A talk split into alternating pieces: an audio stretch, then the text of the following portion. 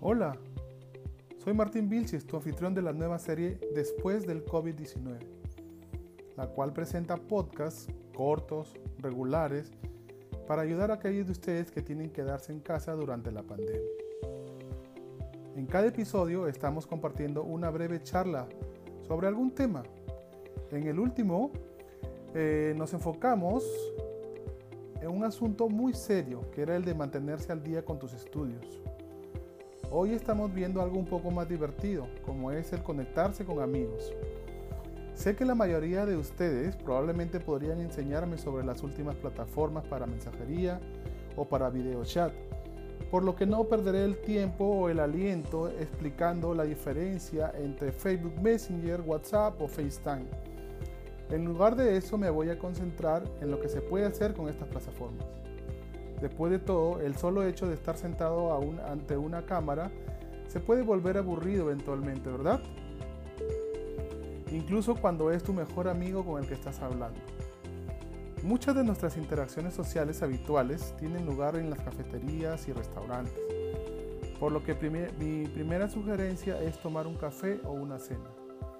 Tomar una comida o un café con un amigo es relajante, ayuda a que la conversación fluya y no es solo útil en una actividad de ocio.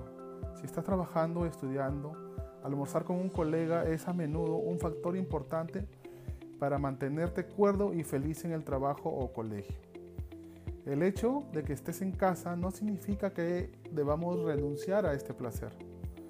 Entonces mi sugerencia es, haz una cita para tomar un café, un almuerzo una cita o una cena con tu mejor amigo. Incluso podrías planificar cocinar la, cena, ¿no? hacer un chat de video mientras se va preparando la comida y una vez que está lista se sientan a comer juntos, saborean su comida con su compañero o con la persona que hayan elegido. Prueben a escuchar música. Abran una botella de vino, abren sobre la comida, su día, sus planes para cuando este mundo vuelva a la normalidad.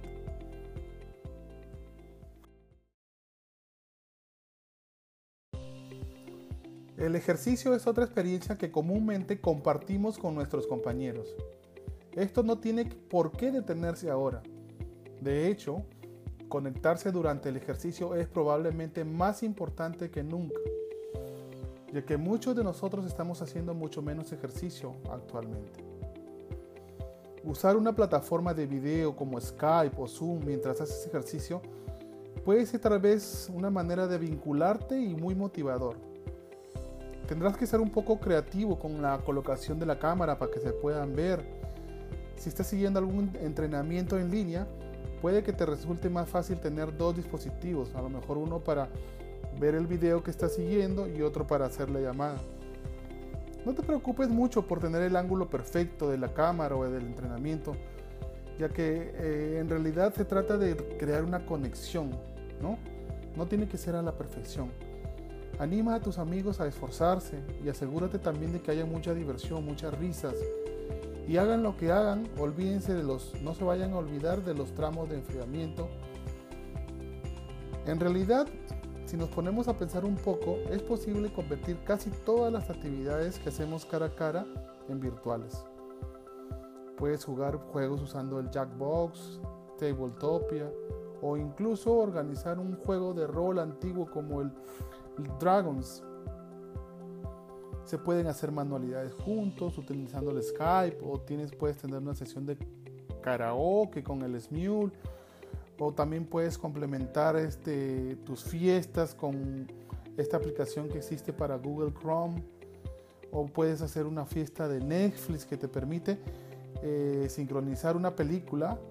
E incluso puedes hacer pausas para eh, poderla dialogar esta película con, como para que veas por dónde va el giro de la trama, no lo sé. Yo sé que no es lo mismo, ¿no? Pero tus amigos realmente te lo agradecerán porque no hay nada como que sintamos ese compañerismo en estas épocas difíciles y así fortalecer las amistades.